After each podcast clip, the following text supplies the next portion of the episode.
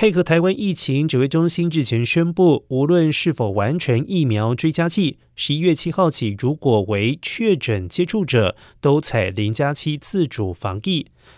台湾的教育部二十五号也跟进宣布，十一月七号起，各级学校及幼儿园教职员工以及学生，如果因为同住家人确诊，或者是同寝室室友确诊，都采零加七自主防疫。自主防疫期间，如果有症状不到校，如果没有症状，而且有两天内快筛阴性，就可以到校上课上班。